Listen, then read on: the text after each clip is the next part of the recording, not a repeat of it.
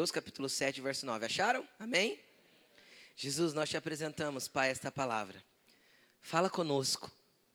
Segundo o teu querer, flui a tua palavra de forma que entre no coração dos seus filhos de forma plena, ampla e completa. Jesus, eu te peço que a tua glória, Senhor, se estabeleça. Jesus, eu te peço que o Senhor fale conosco, Pai, que a tua bênção esteja sobre nós. Em nome de Jesus. Amém. Olha aí que diz, Mateus 7, verso 9. Qual de vocês, se o seu filho pedir pão, lhe dará uma pedra? Ou, se pedir um peixe, lhe dará uma cobra? Se vocês, apesar de serem maus, sabem dar boas coisas aos seus filhos, quanto mais o Pai de vocês, que está nos céus, dará coisas boas aos que lhe pedirem. Assim, em tudo, façam aos outros o que vocês querem que eles façam para vocês, pois esta é a lei e os profetas. Fecha sua Bíblia, depois nós vamos ler um outro texto, mas a gente acompanha no telão.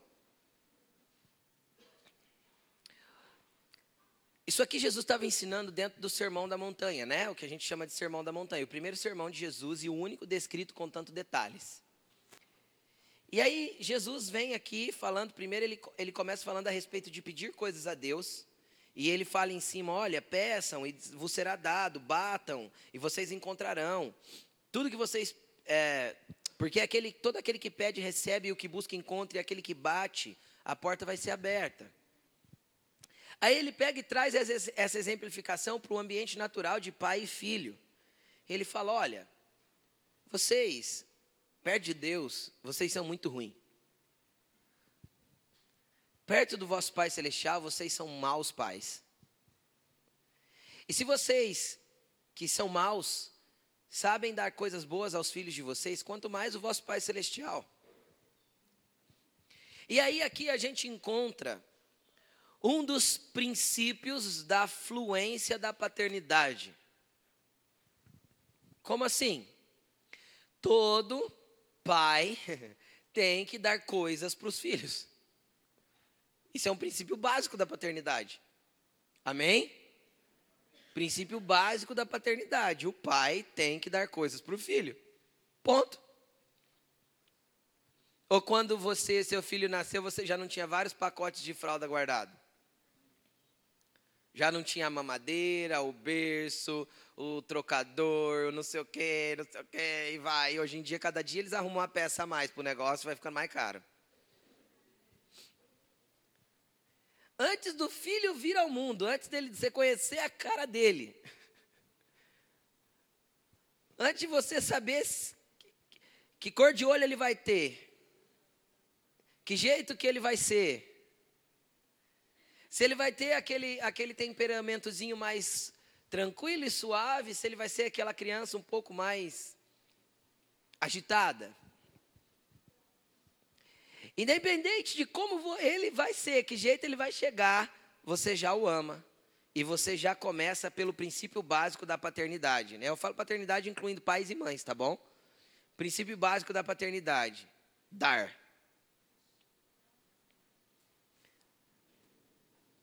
Ô, você vai trocar de carro? Não, minha esposa está grávida. Ela não é verdade, ela não é assim. Não, minha esposa está grávida. Deixa para o ano que vem. Agora eu tenho que montar quarto do bebê. Então, o princípio básico da paternidade é dar. E aí eu quero te trazer para uma concepção de um erro que nós cometemos como humanos e que nós cometemos como Deus, com Deus. É um erro básico que, a partir deste princípio básico da paternidade, nós cometemos como humanos erro tanto com os nossos filhos. E calma, filho, vai guardando essas palavras no teu coração se você não tem filho ainda, que um dia você vai ter filho. Segunda coisa, vai ter um ponto da palavra para você aqui, calma. Um erro básico que nós cometemos com os nossos filhos de cara. Falando do erro da paternidade, nós achamos que tudo que os nossos filhos precisam está naquilo que a gente dá. E aí existem muitos pais da nossa geração que negligenciam a paternidade por causa de dar para os filhos. Na verdade, não é por causa de dar para os filhos, é porque eles querem para si próprio e querem suprir o que eles não conseguem fazer para os filhos dando. O que, que eu quero dizer? E eu não falo isso como mandamento, ou como doutrina, ou como uma regra, ou como qualquer coisa assim. Eu falo como instrução.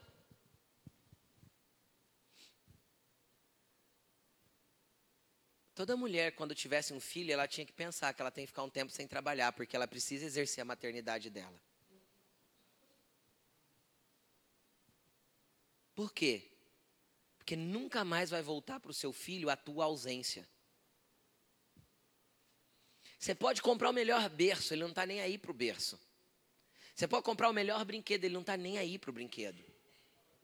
Porque nenhum abraço substitui um, um, nenhum brinquedo substitui um abraço. Nenhum presente substitui a tua presença. Nada que você possa dar substitui quem você é na vida do teu filho.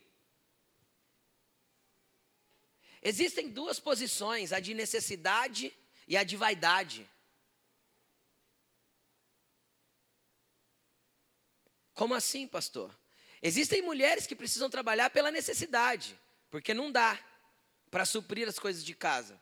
Mas existem outras que precisam trabalhar para trocar de carro e para continuar gastando o que querem, para continuar indo para o shopping e para continuar tendo as suas regalias e para continuar, sabe, pura vaidade. E, e você está criando um buraco no coração dos seus filhos, querida, que ninguém vai substituir.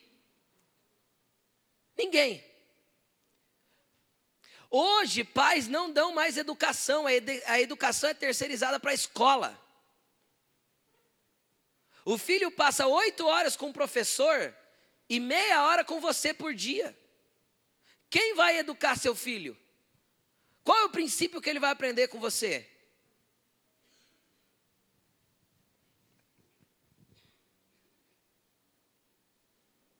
Queridos, eu posso falar por experiência própria. O dia que seus filhos forem moços, você vai olhar para eles e falar assim: por que vocês cresceram?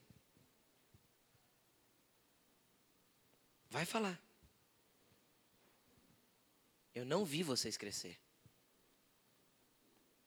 E quando seus filhos forem adultos e vocês velhinhos, não espere que ele dê atenção e tempo para você se você não deu isso para eles. Tudo que o homem planta, ele colhe. Não espere que ele não ache, que ele, não espere que ele sustente você dentro da casa dele quando e não te coloque no asilo, sendo que você colocou ele no asilo para crianças quando ele era pequenininho. Ele só vai fazer com você o que você fez com ele, filho. É só uma colheita daquilo que você plantou. Pesada a palavra, né? Real, né? real, totalmente real. Ou não é real? É real. Porque é mais importante ter do que ser na vida dos filhos. É mais importante presentear, dar coisas boas, do que às vezes, ao invés de comprar, sei lá, um tênis de 500, dá para dar um tênis de 150 e serve igual.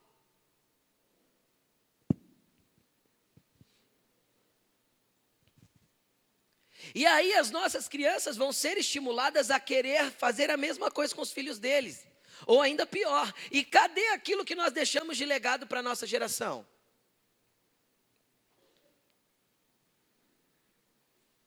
Se tudo que nós fazemos é dar, dar, dar, dar, dar e dar. Crianças hoje clamam por um abraço. Crianças hoje, abraço de pai. Aí, eu vou para a realidade, tá bom? Desculpe o peso das palavras. Aí, com 12 anos ou 13, a sua filha arruma um namorado que dá tudo que você, bobão, não deu. Dá carinho, palavras de amor, palavras de elogio. Derrama amor sobre a vida dela com 12, 13 ou 14 anos. E você sabe o que ele vai pedir de volta. E ele tem com facilidade. Por quê? Porque ela está recebendo o que ela nunca teve do pai. Nunca teve da mãe. Nunca foi suprida essa carência na, na, na vida dela. E o menino? O menino vai encontrar em outras aventuras. Ou sexuais, ou em drogas. E assim sucessivamente. O que, que é o problema da nossa geração? Orfandade. Órfãos de pais vivos. Essa é a realidade da nossa geração. E às vezes você é uma vítima dessa história. Às vezes essa história que eu estou contando se encaixa com a tua vida. Mas você não deve querer replicar isso na vida dos seus filhos. Você está aqui hoje para ser remido e para remir a tua geração. Você é um remidor da tua geração, porque o sangue de Jesus Cristo vai te trazer a remissão para você remir a tua geração. E eu também não falo para ir para o outro extremo, onde eu dou tudo, mas não ensino hombridade e não ensino a menina a ser mulher. Mãe, se você tem uma menina em casa, entenda uma coisa: não vai cair as mãos dela com 11 ou 12 anos ou 10 de lavar uma louça, tá? De passar um pano no chão para você, de ajudar você a lavar um quintal, não vai cair as mãos dela. Ai, tadinha. Você quer uma menina com 20 anos mimada que vai para um casamento sem entender o que é um casamento? Ou você quer preparar a sua adolescente para a vida? Mesma coisa as mães, aí eu vou dar uma pegada nas mães, que os pais tentam ensinar e as mães ficam protegendo. Os pais estão tentando forjar naquele moleque de 16 anos, porque são moleques hoje, não tem responsabilidade nenhuma. Um homem. E normalmente a mãe fica, ai, tadinho, para que ser dura assim com o menino? Ai, não sei o quê. Normalmente é assim, mas tem pai que protege também. Tem pai que o cara vai, faz cagada, o pai vai e paga. Mas ele já tem 20. Ele tinha que estar tá se virando com as suas coisas. Ninguém aprende a nadar se a água não bater no bumbum. Eu conheço homens hoje de 25, 28, 30, 35 que pode gastar o que quiserem, porque o pai paga. Marmanjos casados que já tinham que estar tá dando conta da sua vida e o pai fica sustentando até hoje. Por quê? Porque não foi pai. Não fez virar homem. Só deu, deu, deu, deu, deu, mas não forjou caráter. Cara, teu pai não é ruim, tá? Você, moço de 18, 19, 20, 21, 16, 15. Moço, moça, teu pai não é ruim quando te fala não, tá? Ele está tentando forjar em você o valor da vida, o valor de quantas coisas custam, o quanto você precisa entender que aquilo é, deve ser feito da maneira certa, que tudo tem um tempo, que nada é de graça nessa vida, porque não é. Não é. E aí, o que, que nós criamos no ambiente espiritual? Eu falei da paternidade humana. Vamos falar do nosso relacionamento com o nosso Pai Celestial agora. O que, que essa geração faz? Criou uma igreja que parece um supermercado, onde eu só venho para buscar coisas. Por quê? Porque está acostumado a, a ter um pai que dá, e não um pai de relacionamento. Então vem para a igreja para quê? Para receber. Recebeu unção? Ai, o culto foi top hoje. Top para quem? Para mim, mas o culto não é para você. Quem disse que o culto é para você? O culto é para Deus. Eu nunca cultuo homens, eu cultuo Deus. É você que dá o culto. Você que vem aqui para cultuar. Então aqui você não está pensando em você, você está pensando nele, é o que você dá de bom para ele. E aí ele dá de, dá de volta, porque Deus é um Deus, se nós que somos ruins sabemos dar coisas boas para os nossos, nossos filhos, quanto mais o nosso Pai Celestial. O que, que ele dá? O Espírito Santo. Uh! Mas tem gente que vem só para isso. Ah, eu vou na igreja porque as coisas tá feias para o meu lado.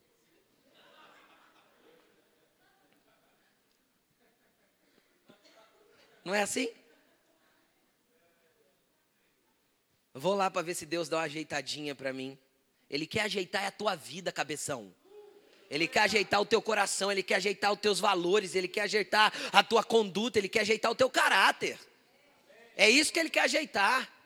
Ele quer mudar você para que tudo ao teu redor mude. É você que ele quer. Ele morreu por causa de você, ele não morreu para te dar coisa, não. Ele morreu para te ter. Ai, eu aceitei Jesus. Eu não aceitei Jesus. Foi ele que me aceitou. Porque eu não valia nada e ele me resolveu trazer para perto dele. Entendeu? É como se Jesus fosse um coitadinho e a gente precisasse aceitar ele, ô dó. Sabe aquela cara de cachorrinho sem dono? Jesus olhando, me aceita. Eu estou carente, solitário aqui no céu, me aceita. Ah, me poupe, gente. Nós invertemos os valores porque os nossos valores são invertidos. Nós olhamos para Deus só desse jeito aqui, ó. Nós não olhamos para Deus como uma pessoa, nós olhamos com uma mão, uma mão cheia de presente. Agora, sabe o que eu percebo? Eu percebo que eu já não vou na casa do meu pai por causa do presente que ele me dá. Eu não vou na casa dos meus pais pelo que eles podem oferecer, eu vou por causa deles. Só que se, você tem um filho de três anos ou de quatro, você sabe do que eu vou te falar. Se você chega na tua casa uma semana depois de viagem, viaja a semana toda, você chega no fim de semana e você finge que está segurando alguma coisa atrás das costas, ele não busca o teu abraço primeiro. Ele busca o quê? O que você tem na mão para dar. Por quê? Porque isso é coisa de criança imatura. Então existe um tempo em que Deus vai esconder a mão atrás das costas e falar assim: Eu tenho algo para te dar. Para quê? Para te ter. Só para você correr para Ele, para Ele te atrair. Porque o que Ele quer é o teu abraço, a tua presença, o teu cheiro e te pegar no colo. É isso que Ele quer. O presente é só um mimo. Mas quando você crescer espiritualmente, você vai entender que os presentes não fazem sentido algum. Que o colo dele é muito mais gostoso, o cheiro dele é muito melhor, o abraço dele não se compara, e as mãos dele é só uma consequência de eu estar no colo. Essa é a paternidade de Deus. É assim que ele nos olha e nos enxerga. E ele vai saber lidar com a nossa meninice, maturidade e entender a nossa fase de crescimento e maturação espiritual. E não se importe se você é menino hoje, você veio aqui para buscar alguma coisa. Deus tem algo para te dar. Está escrito aqui, ó, bate, bate, que ele abre. Pede, pede, que ele dá. Jesus orientou a fazer isso. Só que você tem que entender que isso é coisa de criança. Não é? Pai, me dá. Pai, pai, me dá. Pai, pai, me dá. Pai, pai, me dá. Tudo que o Vitor não pediu na vida dele inteiro, a Bia pede por mês.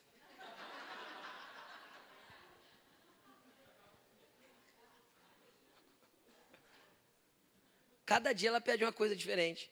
Eu não sei quantos nãos eu já tive que falar para ela, nem isso não dá para contabilizar. São temperamentos diferentes. Mas o que, que eu quero dizer? Que vai chegar um tempo que você vai ouvir mais não de Deus do que sim. E Ele tem que continuar sendo seu pai, seu cheiro, seu colo, seu consolo, seu amigo e seu abrigo. Porque Deus vai insistir em te dizer não. Por quê? Porque é momento de ensinar. E às vezes você vai chorar. Deus, mas eu preciso dessa bênção. E ele fala assim: precisa nada. Você quer só para massagear seu ego? Você quer só para parecer mais bonito que o outro? Você quer só porque teu vizinho tem? Você quer só porque o irmão da igreja já recebeu? Por isso que você quer? Então eu não vou massagear teu ego porque eu estou te fazendo crescer. Se fosse na linguagem popular, Deus olharia e falaria assim: vira homem, rapaz. Cresce. Por quê? Porque ele é pai. E ele é pai. E a gente associa, trata do jeito que nós estamos criando os nossos filhos, né? Essa geração está criando os filhos, elas querem que Deus as crie. Me dá, me dá, me dá, me dá. E Salomão já sabia disso. E o que, que ele falou? A sanguessuga tem duas filhas. E o nome dela é Dá, Dá. Aí é os crentes sanguessuga. Só vem para a igreja para pedir. É um provérbio isso, está a Bíblia. É a nossa geração. Eu preciso ou vou. Fiz a campanha, recebi a minha benção. Faz sete elos da campanha, destronando as muralhas de Jericó. Caiu a muralha, pronto. Eu não preciso mais na igreja, eu já, eu já alcancei minha Jericó que eu precisava. Aí daqui seis meses, aparece uma outra muralha. Nossa, tinha outra muralha em Jericó. Vamos lá fazer mais uma campanha.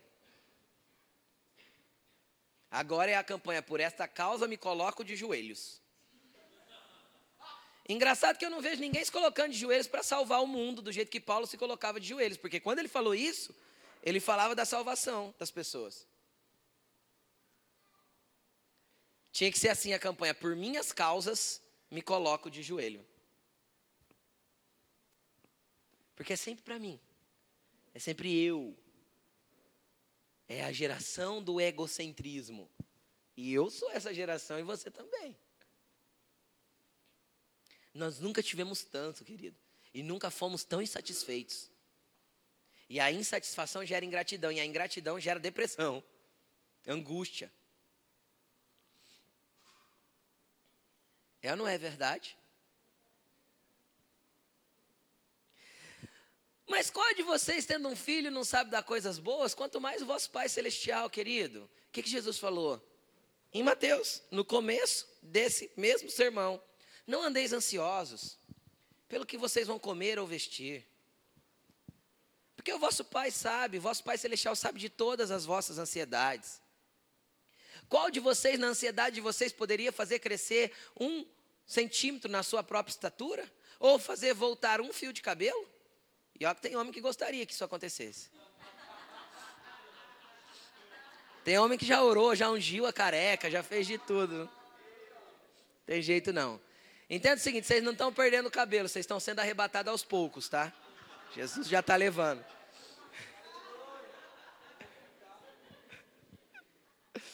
Vamos continuar. Qual vocês, na preocupação de vocês, pode fazer crescer um fiozinho de cabelo, um centímetro no seu tamanho?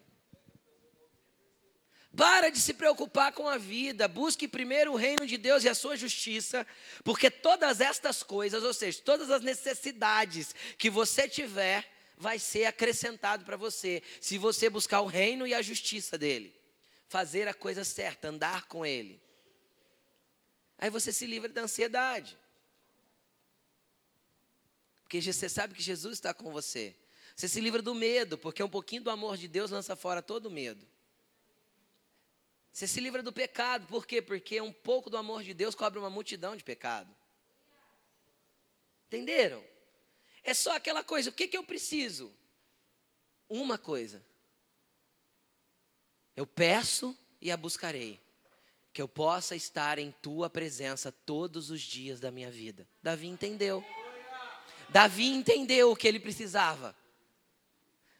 Eu não vejo Davi buscando o reino, o reino físico que ele teve. Eu não vejo Davi querendo ser rei. Você já viu Davi querendo ser rei na Bíblia? Você já viu uma oração de Davi dizendo assim, um salmo de Davi falando assim: Senhor, porque tu prometeste pela boca do profeta Samuel que eu seria rei. Ó oh, Deus, cadê a tua promessa? Tem um salmo assim na Bíblia? Não tem. Todos os salmos ou são Davi derramando a alma dele em perdão, gratidão e clamor, ou adorando ao Senhor com o espírito quebrantado. Todos os salmos de Davi são para isso. Entretanto, ele foi rei e um dos mais power de Israel. Ele precisou pedir? Ele buscou a coroa? Ele buscou o governo, ele buscou ser rei. Não, Deus fez. Mas ele continuava entendendo: uma coisa eu preciso, e uma coisa eu anseio, é estar com o Senhor ter o Senhor como meu Pai, meu amigo, meu Deus, meu tudo. Anele Jesus. Seja fascinado por Ele. Aí você pode estar pensando assim, pastor, não consigo esse negócio, não. Lógico, você nem ora. Vai conseguir como? Você não tira esse tempo no seu dia para falar com Ele? Do jeito que você tem vivido até aqui, você vai continuar vivendo do jeito que você está vivendo. Se você não mudar, nada muda. Se você levar o ciclo da tua vida nesse mesmo ritmo, sabe onde você vai estar daqui cinco anos? Mesmo lugar. Credo, pastor. Mas não é verdade? Se eu fico parado, eu não saio do lugar. Espiritualmente, se eu estou parado, eu não saio do lugar. E se você eu te encontrar daqui cinco anos, como você quer estar espiritualmente dizendo? Em que lugar você quer estar em Deus? Do mesmo jeito? Você quer estar totalmente fascinado e apaixonado pelo teu Deus? Bem, mas vamos continuar. Esse é o primeiro princípio, da, é, um, é um princípio básico da paternidade. Dar, não tem como. Deus vai dar coisas para gente. Quem já recebeu coisas de Deus aí, levante a mão para o alto. Dá um glória a Deus bem forte agora, porque você já recebeu. Deus é um Deus que presenteia. E muitos presentes. E coisas que a gente nem imagina que Ele pode dar, e Ele faz. E é incrível as coisas que Deus faz. Ele dá, é um princípio da paternidade, ele não vai fugir do princípio, porque Jesus mesmo ensinou. Está aqui, ó. Só que tem um princípio dois da paternidade que nós precisamos fazer andar junto com esse, porque Deus faz. Abra, tu, abra a tua Bíblia, não, nós vamos ler no telão. Coloque aí, por favor, no telão para mim. João capítulo 15, versículo 9. Olha que interessante. Como o Pai me amou, eu os amei. Permaneçam no meu amor. Se vocês obedecerem os meus mandamentos, permanecerão no meu amor. Assim como tenho obedecido os mandamentos do meu Pai e em seu amor permaneço. Tenho dito estas palavras para que a minha alegria esteja em vocês e a alegria de vocês seja completa. Amém? Princípio número dois da paternidade é amar. O amor deve andar junto com as coisas. Sempre. E como eu demonstro amor a nível de paternidade humana?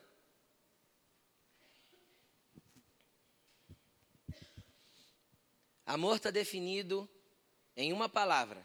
E eu vou soletrá-la para vocês aprenderem. T-E-M-P-O. Tempo. Dedicação de tempo aos seus filhos vai mostrar para eles que você os ama. Existe um livro que chama Cinco Linguagens de Amor, é muito bom para casais. E existe um outro do mesmo autor chamado Cinco Linguagens de Amor para as Crianças. Enquanto um homem na fase adulta, uma mulher na fase adulta, o ser humano na fase adulta, ele precisa de uma ou duas linguagens de amor, a criança precisa das cinco para ser suprido. Ela precisa de tempo de qualidade, atenção concentrada. Ela precisa de toque físico.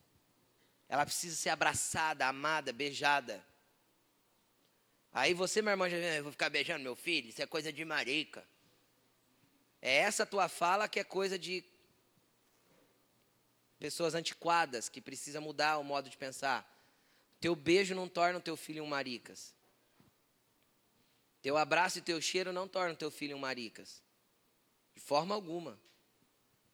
Ele sente que é protegido, que ele tem um pai que é por ele. E todas as outras linguagens que eu não vou lembrar cinco agora, é muita coisa. Lê o livro que você vai aprender. Mas a criança precisa ser amada, ela precisa se sentir amada, protegida, cuidada em todas as fases da vida dela. Quando você chegar no momento em que você precisa começar a forjar a hombridade, forjar uma mulher, isso não não tira de cena o amor. Não tira de, de cena o cheiro, o beijo. O ir no quarto dar uma boa noite.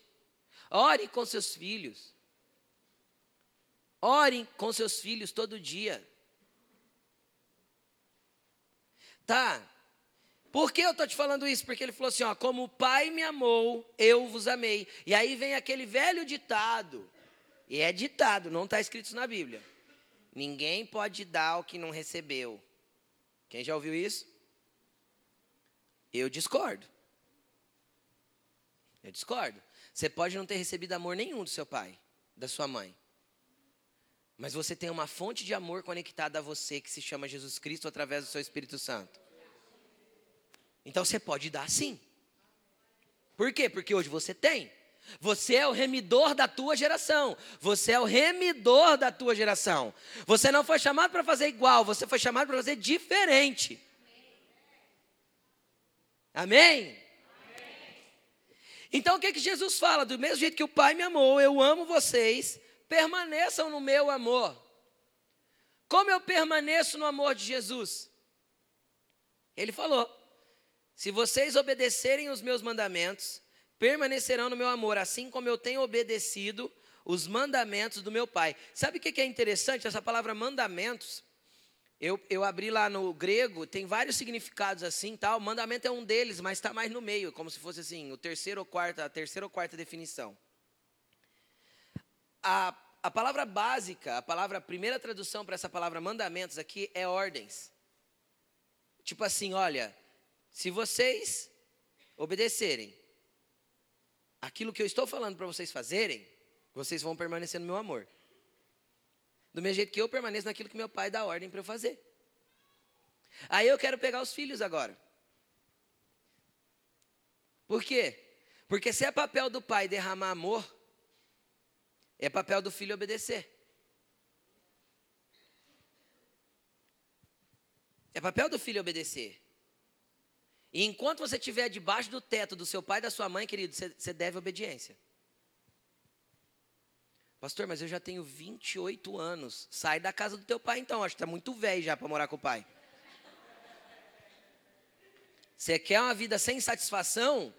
Sai da casa do seu pai. Porque enquanto você estiver lá dentro, você vai prestar conta. Vai falar onde vai, vai falar que hora que chega.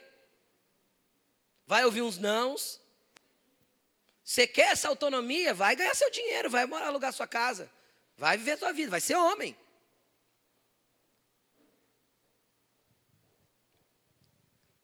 Então é necessário que, você, que, os filhos também entendam que obedecer aos pais é permanecer no amor do pai, humano e celestial. Você quer sair do, da graça do amor de Deus? Desobedeça aos seus pais. E é sério isso. Porque ele falou que a gente permaneceria se obedecêssemos. Se deixarmos de obedecer, saímos do amor. Do amor do Pai físico e do amor do Pai celestial. E às vezes é por isso que você luta tanto para ter as coisas e não consegue ter.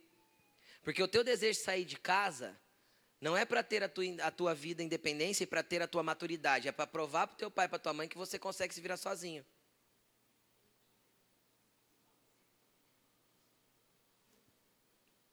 E aí onde está a motivação do coração? Está certa? Não está certa. Você não precisa provar nada para ninguém. Permaneça no amor dos pais. Pastor, é que você não conhece meu pai e minha mãe. Pastor, eles não são de Jesus, é muito difícil lidar com eles. Cara, é que você não se conhece. Se você se conhecesse, você ia saber o quanto é difícil lidar com você.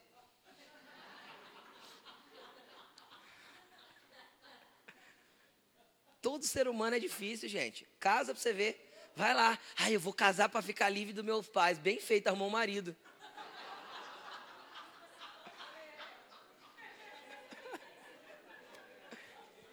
Bem feito, arrumou uma esposa. Agora não só dá satisfação, como tem que prestar conta e levar junto. Vai, cabeção.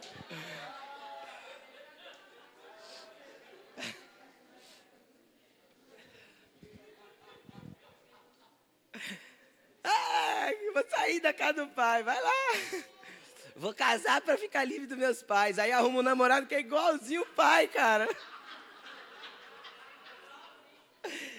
Não tem jeito, que a motivação do coração tá errada, não vai dar certo. É a intenção do coração que conta, é a motivação que está te movendo para isso. Vai arrumar um marido que é igual, uma esposa que é igual a mãe.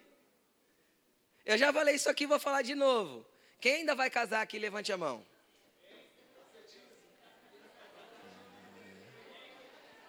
Quem ainda vai casar, levante a mão. Volta para cá. Você que ainda vai casar, não interessa se você já está noivo, escuta o que eu vou falar. Não interessa se você já está noivo, já está comprando as coisas. Do jeito que o teu namorado ou a tua namorada trata o pai e a mãe, é do jeitinho que ele vai tratar você. É um pouco pior às vezes. Entendeu? Porque pai e mãe ainda pode socar a mão para cara. Marido e esposa não pode, então às vezes vai ser um pouquinho pior.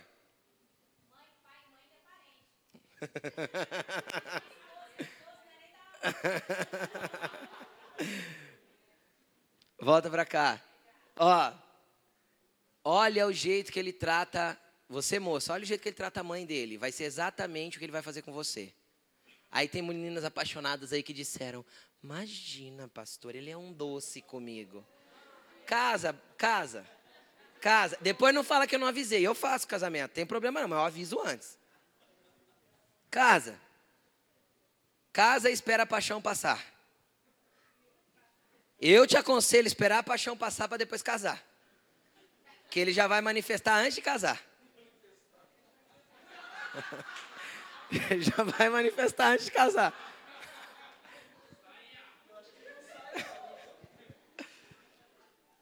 E a mesma coisa a moça. Olha, olha ela, ô, ô, menino. Que jeito ela trata a mãe e o pai. Olha que jeito que ela é, que jeito ela cuida da casa, que jeito ela cuida das roupas dela. Olha a gaveta dela, do jeito que for a dela vai ser a sua. Olha que jeito é o quarto dela, do jeito que for o dela vai ser o seu. Pô, é tão simples, é uma matemática tão simples e ninguém vê. Ninguém vê, é uma, é uma coisa assim, básica. Entendeu? Liga para tua sogra, fala assim, sogra, a fulana tá aí? Não, não tá. Tô indo aí então, preciso conversar com a senhora. Vai lá, troca uma ideia com a sogra, cara. A tua sogra tem que ter tua melhor amiga. Vai por mim. Aí você cutuca a tua sogra e fala assim: mostra para mim a gaveta dela, o quarto, que jeito que é a parada aí. E a mesma coisa eu falo pro outro lado. Marca com a mãe dele, vai lá, troca ideia. Vê onde está o sapato dele jogado.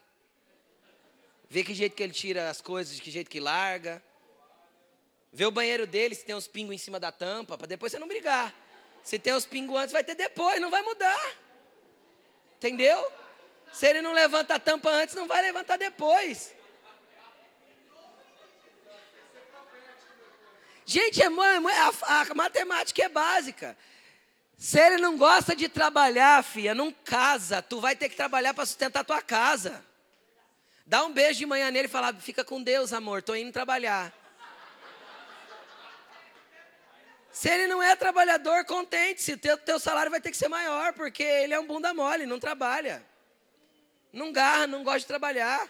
Pede a carteira de trabalho dele, vê se ele troca de serviço de seis em seis meses. Não casa, não. Estou te salvando hoje, tá bom? Estou salvando a sua vida.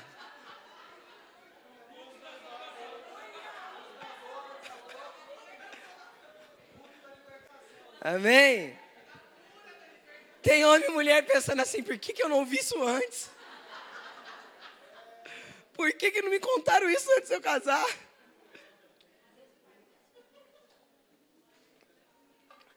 Agora quem pensou, vou largar.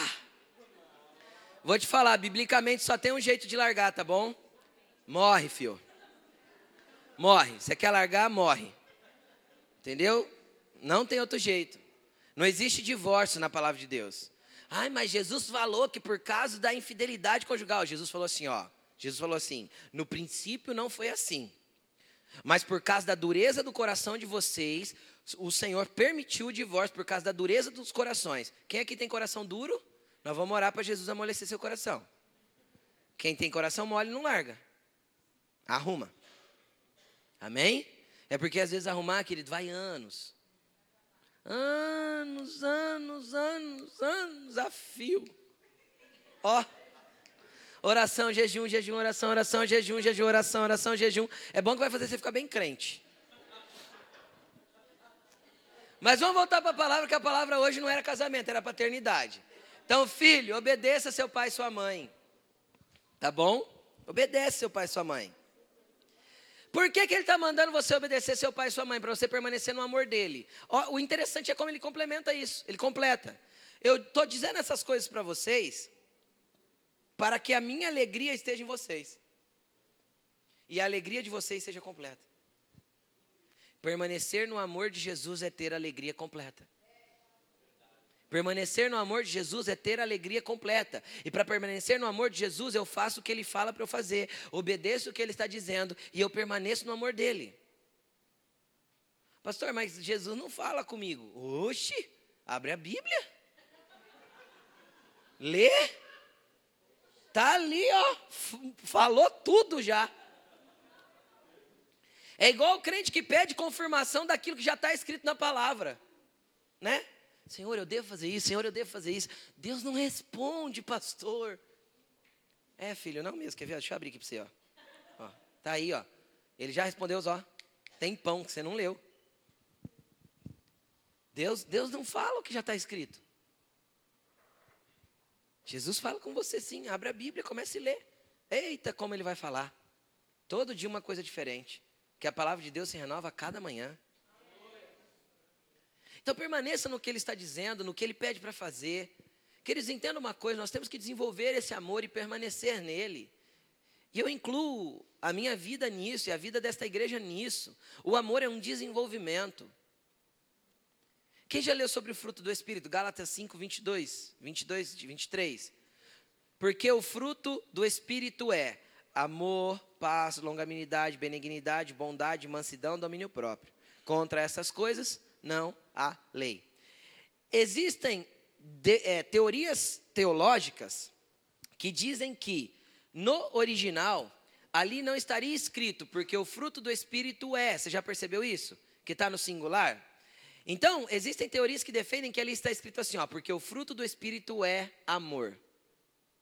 Dois pontos: paz, longanimidade, bondade, mansidão, alegria, domínio próprio. É o que o amor vai gerar. E eu concordo dessa versão, eu não acho que está errado.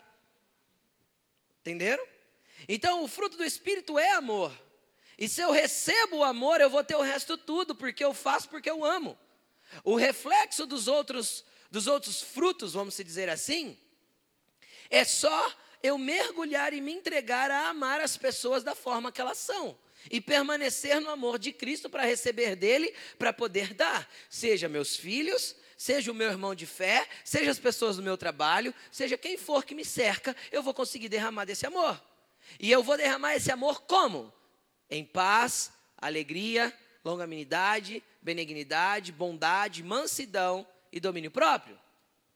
Então, você quer ter tudo isso? Busque o amor de Jesus. Como eu busco o amor de Jesus? Como eu busco o amor de Jesus? Você busca o amor de Jesus permanecendo nos mandamentos dele, fazendo o que ele está te pedindo para você fazer. Pastor, mas sozinho eu não consigo, eu sei. Por isso que no próximo capítulo, aqui é o capítulo 15, no capítulo 16, Jesus olha para os discípulos e fala rasgado: Gente, eu vou morrer. Os discípulos ficaram tristes.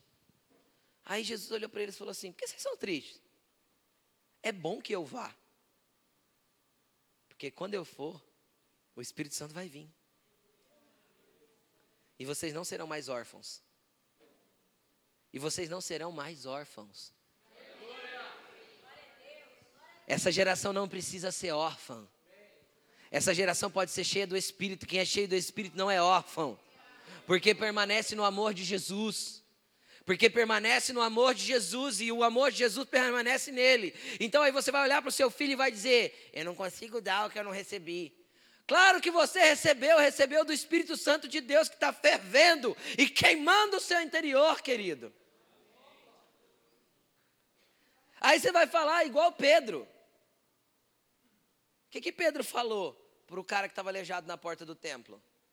Eu não tenho prata nem ouro, mas o que eu tenho, eu te dou. O que, que ele tinha de diferente? O Espírito Santo.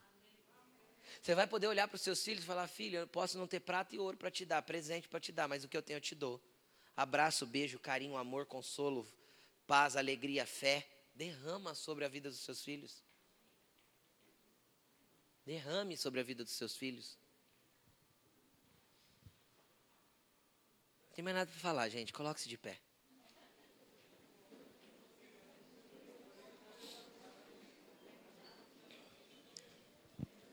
Qual que vai ser a sua busca hoje?